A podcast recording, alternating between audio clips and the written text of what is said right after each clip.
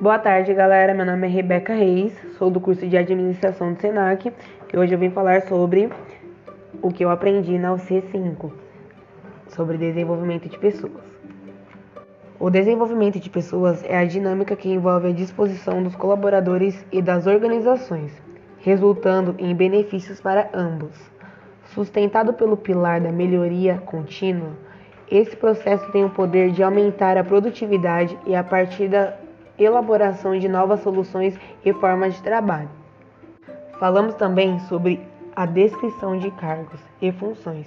É uma forma de documentar as posições ocupadas e atribuições de cada funcionário da empresa.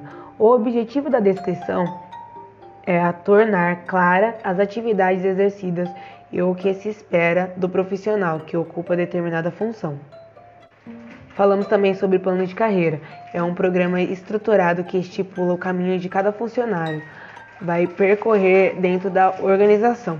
Ele determina competências, as competências necessárias para cada posição hierárquica e também quais as expectativas da empresa em relação àquela posição.